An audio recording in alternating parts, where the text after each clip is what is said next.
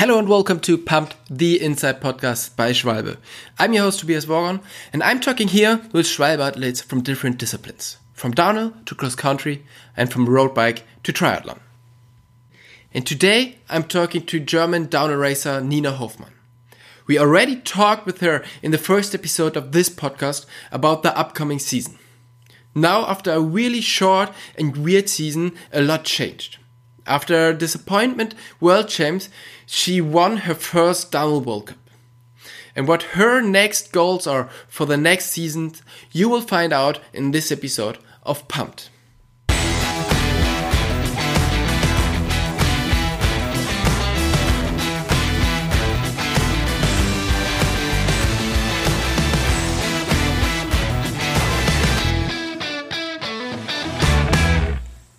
Hey Nina, thanks a lot for taking the time to talk with us again. I hope everything is good. And how was your week so far?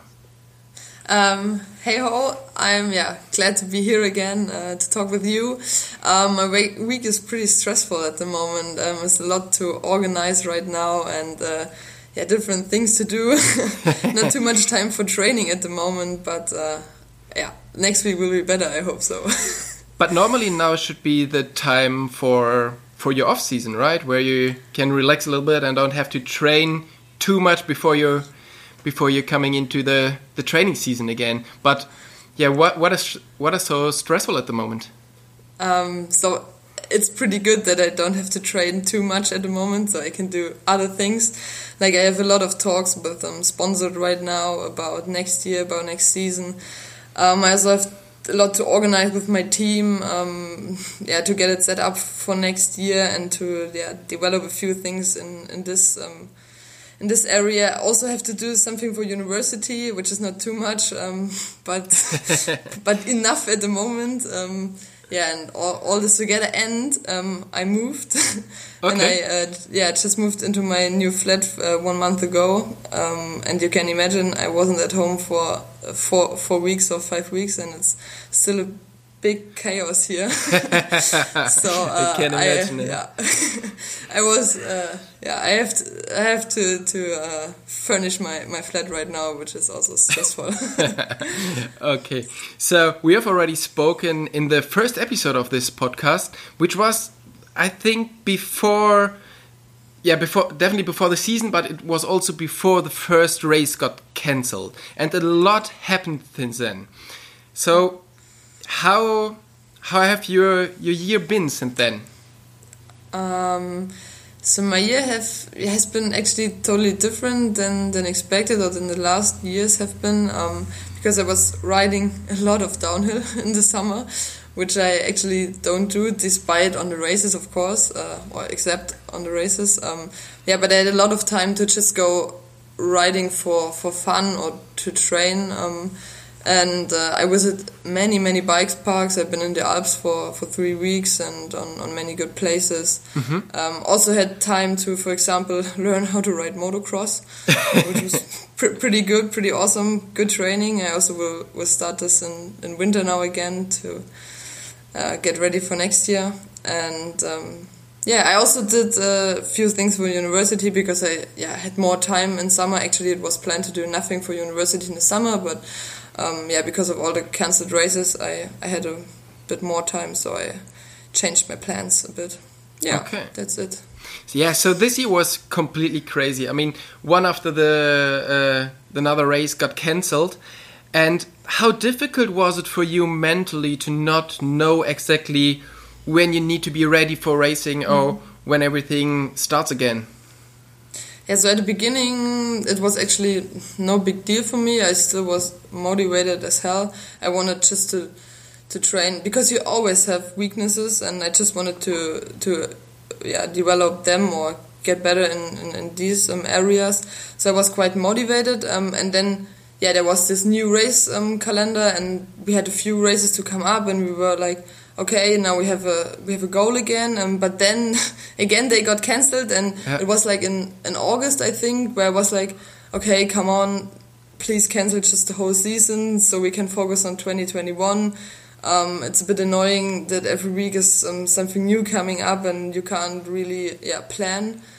Um, so I was actually hoping that the whole season got cancelled. Um, mm -hmm. In the end, it didn't, and I have to say I'm pretty pretty happy that the, that this season happened. Yeah, because um, yeah, it was just so good for our sport and of course for me as well. Yeah.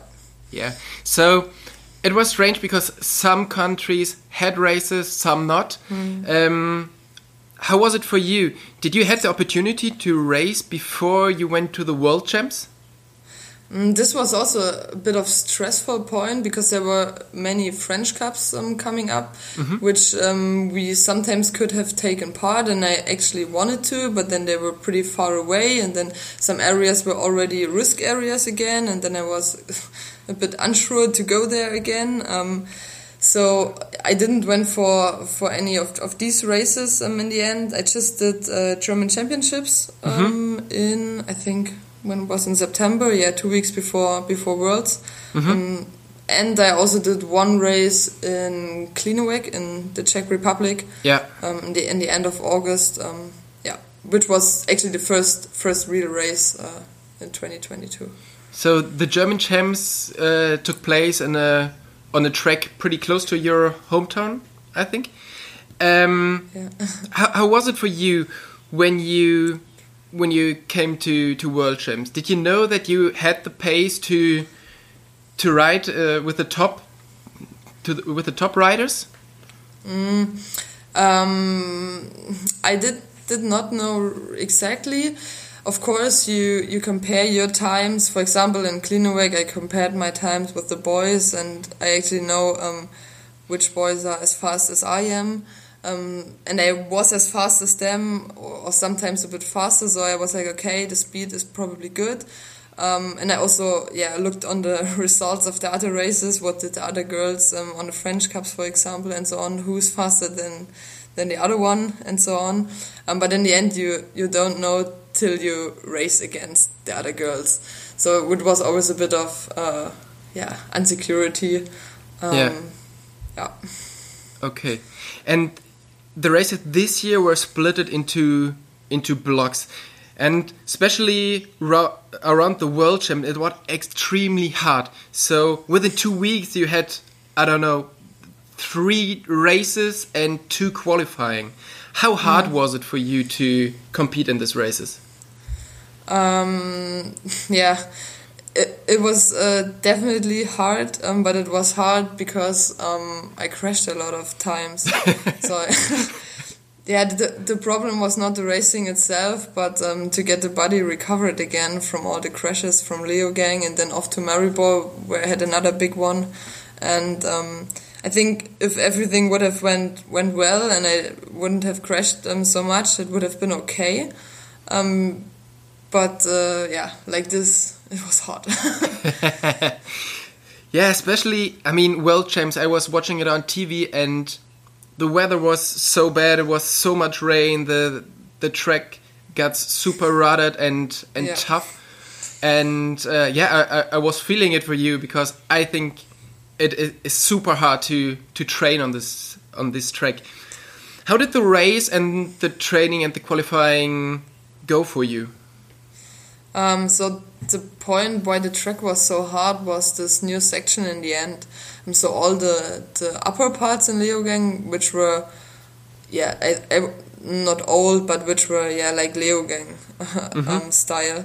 And so like more bike parky and yeah, uh, yeah, exactly. So they were most of the time more hard packed and didn't uh, didn't uh, didn't got blown out that much. Um, but this lower section, which was completely new, just fresh dirt, um, no lines at all, nowhere, and um, all the rain before the race, and then also on race day, just destroyed the track so horribly. Um, in my opinion, it was not really rideable for us girls in the in the lower section. So it was just I did two practice runs in the morning, and I crashed always in the lower part, just on. Yeah everyone on different on different spots, um, and it was like, okay, let's go for this. Let's go for this final and just try not to crash. I didn't didn't know uh, how to do this because I crashed in, in, in the training runs before and and the days before also. Um, so uh, yeah, it was it was a hard deal. And then how um, how did the the race one go for you? not not how how, how I expected it. the the bad thing or the thing which which I was uh, or which I'm still uh, unhappy about is that I just crashed right in the first off camber. So a section where I didn't had any crashes before and which I could actually ride pretty pretty good. Mm -hmm. um, but there there was a little like a rock or a, a, a grass. Um, uh, how do you say? Stone or don't know something in my line. Okay. and I came over over uh, the last the last hill and I just saw that this stone is laying in my line and then it was too late. And it catched my front wheel and I went down and I was like oh no not really not here. Um, yeah but I hopped on the bike again and tried to push um, um, till the end um, because I thought maybe you're lucky and you don't crash in the lower part yeah, but this didn't happen. So I crashed again down there sometimes. I don't know where everywhere, but a few times. Um, yeah, and then I rolled down in the in the finish and I got seventh. Yeah, which was nah, not the result I was hoping for. Okay, and how hard was it to get motivated for the for the race one when you know you haven't done a, a clear run down the mountain since days and the track gets worse and worse? So mm. how hard, it, hard is it when you are in the in the start hut and you know you need to go now? Mm. Uh, so so actually I I was quite motivated. Um, so I didn't have any motivation problems because I just saw. Or it was funny because I so my my mindset just totally changed after training. I wasn't uh, I wasn't in the feeling like I want to win. I want to get world champion. Um, I was like okay let's go down for race run. Just try to have fun uh, and see it as a as a funny challenge you know? I, I just saw all this it didn't feel like real racing because it was the track was so unrideable in the lower part and was like okay pff, let's just try to stay on the bike and let's see what's happened. So i was actually quite relaxed and um, in a positive way motivated but um, yeah the luck was was not on my side then you're coming into this race, waiting for it almost the the whole season. Yeah. Then it started to rain, to snow, and it was. Mm -hmm. I mean, it, it, it, was a gamble if you stay on the bike or not. It was not it really rideable. Uh, rideable.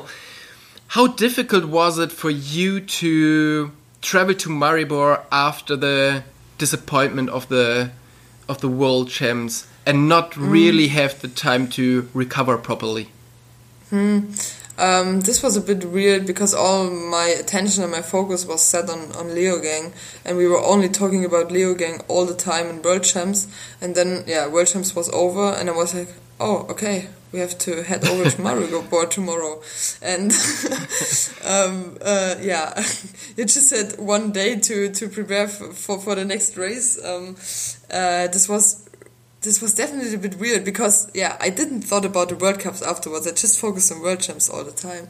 Um, yeah, but I so I as we as we headed over to to Maribor, I um, yeah thought about the next race. I got into into the mood to yeah go on the bike again and so on. I just I did all my so I have a lot of physio stuff with me to do. Um, I I say self physio.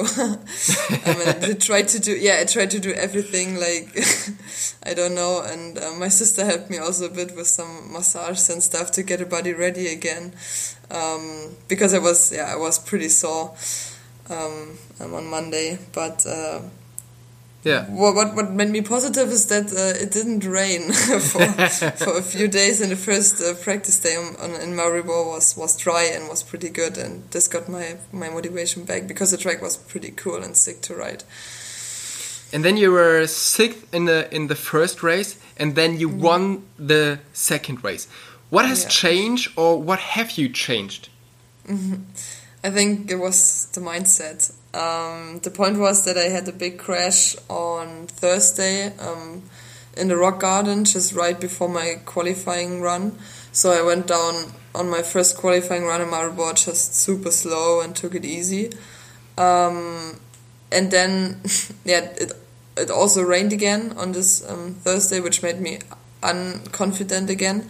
And I didn't had so on Friday in the first race run, I didn't had so real confidence, I would say. Mm-hmm. Um, and then I just, yeah, slipped off the first the first grassy turn there, which was so annoying because yeah, this was just it actually was not a problem because I pushed too hard. It was just unlucky, an unlucky Yeah. crash. You know, sometimes you have crashes because you are pushing too hard and you're on the limit. But I went super slow into this turn and my back wheel just washed off because it was so so slippery. Um, but it was yeah pretty annoying. Um, but I yeah uh, pushed again on the on the the lower parts um, on this race one. And in the evening we analyzed the splits, and I saw in the splits that I could have been third or maybe also second if I didn't have crashed in, the, in this first turn. And this motivated me again for for the second race. And I think this motivation, um, yeah, I took into this into the second race. It got drier again, which also made me confident again. And um, yeah, on on Sunday I had this feeling that I can write this track, that I can write every single section like I want wanted to. Um, I didn't make any mistakes um, in my practice runs in the morning, or no big mistakes.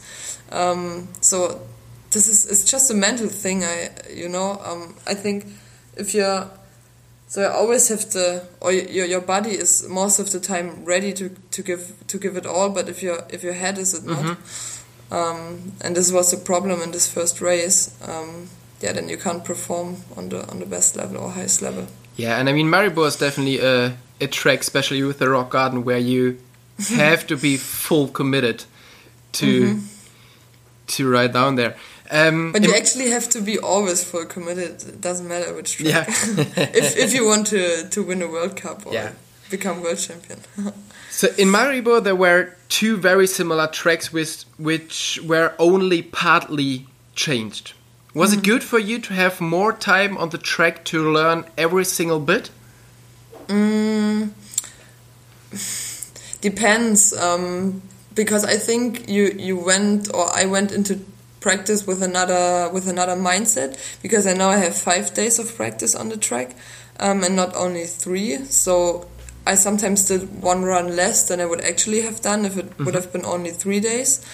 Um, but it's also the track gets blown out um, time by time. So if you ride five days on the same track or almost the same track, then you you have to change lines and so on because it's gets yeah just blown out everywhere. And this was a bit. It was harder or different to other races. Um, yeah. Well, many riders had big problems to to get a good run down in the after this intense uh, time in the in the last race. You could improve again. So, does your background as a field athlete helps you to recover faster from such an effort? so I I did, did feel that I was yeah stronger on the last day than on the first day. Or this feeling I especially had in in Lousã, where I got stronger and stronger. Or this was my feeling over the weekend, and, and not weaker from all the riding. Um, and I think it was. So I, I also felt um, as fit as never before this season. So I've never been been that fit uh, on the last season season. So I was I actually was as tired on, on the fifth day as I actually have been on the third day last year. So it was crazy. Um, and maybe this was a bit, yeah. I mean, I train, I train a lot, but the other girls also train a lot. So um, I don't know. But, but I I, felt, I felt pretty fit. Yeah. yeah. So I mean, you have a you have a pretty pretty special background, and um, Ah, you mean with the athletic? Yeah, and Ah, um, okay. I mean, this week Schwalbe is publishing a big documentary about you, your year, and everything, and that gives you an insight how hard you're um, you're training. So I think this is a this is a there's a big difference between you and different other riders. Uh, don't you think so? I mean, um, yeah, I think so. What is pretty cool that I still can train train with my javelin crew um, here in Jena, and the guys are always pushing me. So if you if you don't don't uh, put another another uh, uh, weight on the on the handlebar and do it heavier and heavier again, then you're a loser. It's always the same. But this this pushes you a lot, and this is pretty cool. And I think these these guys also um yeah are part of my success. Yeah. Um, in the documentary, you talked about that you want uh, wanted to be an Olympic champion in javelin throwing. and now you're one of the top athletes in another sport. So, what drives you to invest so much into one sport? This is a good question, but maybe it's just so. I as as ever as I did something, I wanted to do it best, um, mm -hmm. and probably this is the same with um, with the sports. So as I was a javelin thrower, I wanted to be the best, and I wanted to be the best in the world, and maybe also an Olympic champion. Um, and now I do I do um, um, downhill, and I wanted to be the best in downhill now. So I always yeah try to aim for the top. Um, maybe this is my personality, so a bit to be like also so this perfectionism is a, or something like this. This is a pretty good attitude. So what are the next plans for you?